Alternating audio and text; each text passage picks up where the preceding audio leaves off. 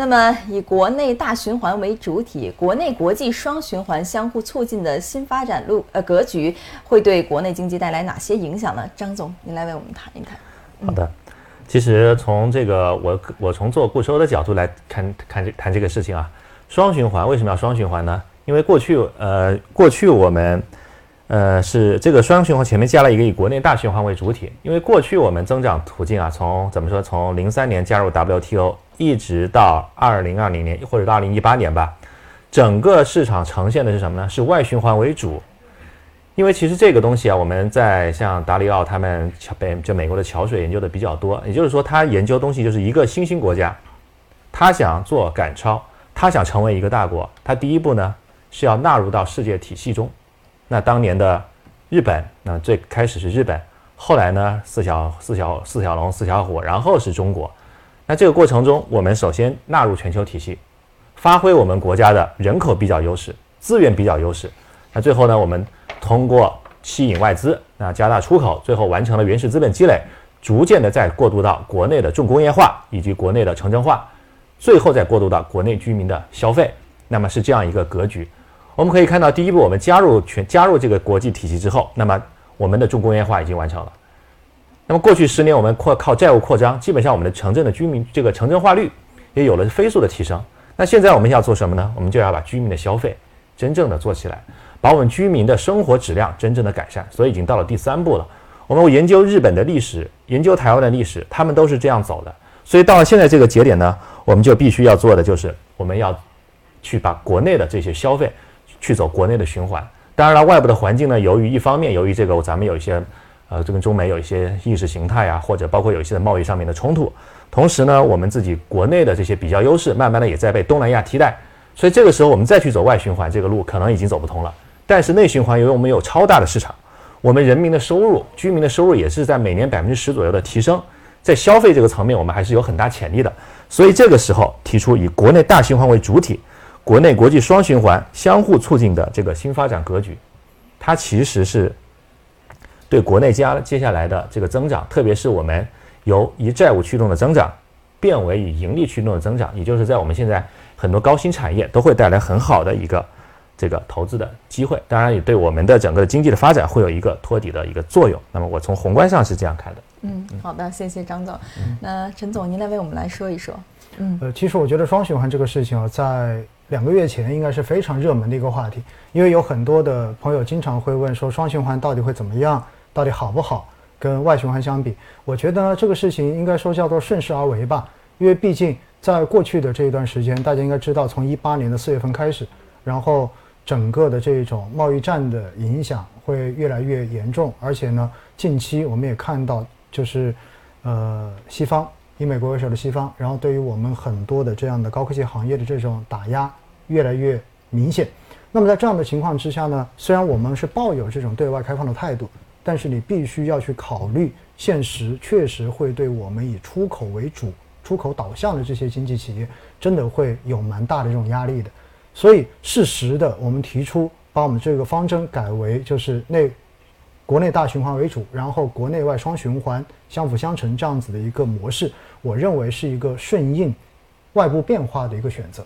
而且呢，确实，我觉得很重要一点就是我们国内本身是有一个庞大的市场，因为我们有十几亿人在这里，而且重要的是，现在中国的人口的这一整个的一个平均的财富水平，在过去这些年是有了一个稳步的提升。所以的话呢，大家在消费升级这一块，对于服务需求升级这一块的这种需求也变得越来越高了。所以在这样的情况之下，如何能够做到以我为主？所以我不妨让前到后所有的东西都可以在我的这个国内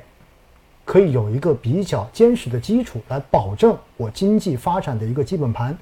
我觉得这是我们之所以会提出这样一个说法最重要的一个根本逻辑。说白了，我们需要的是老百姓安居乐业，而老百姓安居乐业的前提是什么？前提是我要有公开，有钱可以赚，有钱拿着可以花，而且我需要的东西，我在国内都能买得到。我不需要说像以前我们开句玩笑说，前两年当时买个马桶盖都要跑到日本去买，对不对？但现在你会发现在国内其实都已经有了，所有东西都已经有了，所以就相当于为什么在前两年当时有提出说供给侧改革。其实我觉得跟这个也是相关的。所有的供给侧改革，很大一方面不就是通过产业升级，然后让它能够提供更高品质的服务、更高品质的商品，来满足大家日益增长的对美好生活的期望嘛？所以我觉得这应该算是现在一个顺应民心也顺应时代的一个选择。对于大家来讲的话，或者说对于我们整个经济的这种稳定发展的基本盘来说，绝对是一个好消息。嗯，人无我有，人有我优，哎，是吧对没错没错更更加的优化了我们这个产业升级。那么预计将来哪些方向会成为国内经济的一个新的增长点？对于我们普通投资者又会有什么样的一个机会呢？张总，您来为我们谈谈。嗯嗯呃，其实刚才陈总也谈到了我我非常认同的，就是说接下来我们增长点在哪里呢？其实可以从两个两个方向去去思考。第一个就是，既然不走外循环了，或者说咱们有些贸易战的冲突，那哪些是我们需要，国外现在给不了我们的？这个我们包括我们就是有一些升级替代的高端装装备制造的、科技这领域这些东西，其实我们是这个是需要补短板的。那这是这是一个，还有就是说，我们国内居民安居乐业、提高生活品质，它有哪些需求？那这个像大健康、大消费这些领域，其实它的机会都是有很多的，对吧？然后还有一点呢，还有一点呢，就是说，什么东西我们国内、全球都没有，我们借助十亿的人的大市场，我们可以把它培育出来。培育出来之后，我们再反输出给世界。大家知道这个小米手机嘛，在印度卖的非常好，对对吧？对，它就非常典型利用我们这个庞大市场去做了一个做培育的。所以我们为什么现在我们对这个包括我们的新能源车，对吧？嗯，包括五 G 这块儿国家投入非常大呢？也就是它也是希望通过我们这个市场，把这个模式跑出来。好的，陈总，您来为我们补充一下。我觉得我蛮认同张总所说的。其实我要告诉大家一点，刚好也给大家打打气哈。为什么呢？因为实际上今年在前半年有很多热门板块，大家都涨得非常的好，而且大家也去追，比如像医疗也好，对吗？像五 G 也好，像半导体也好。那但是呢，在过去的这两个月，实际上从七月份以来，这些热门板块都有比较大的这种调整。有很多人现在就开始没有信心了，说是不是这个东西没得搞了，对不对？没得做了。但是我要告诉大家，真的不是这样子的，因为从长期的逻辑来看的话，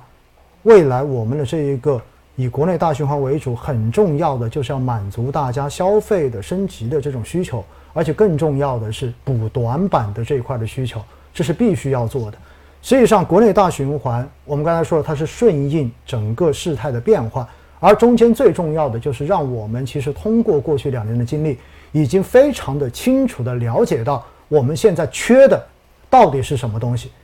所以，自主替代的这一个在高科技领域，不管是材料也好，还是相关关键的这种开发也好，自主创新也好，我觉得这都是未来我们必须一定会要补上的短板。那这些短板其实就是确定的投资机会，我觉得这是非常清楚的。而另外一块呢，就是大家这种升级，哎，财富慢慢的积累之后，然后我们对于很多东西现在的这种需求也不一样了，对吗？中间讲到了这一种医疗，而医疗我每次总是开玩笑说，我说你看看现在的这一些小朋友、年轻人，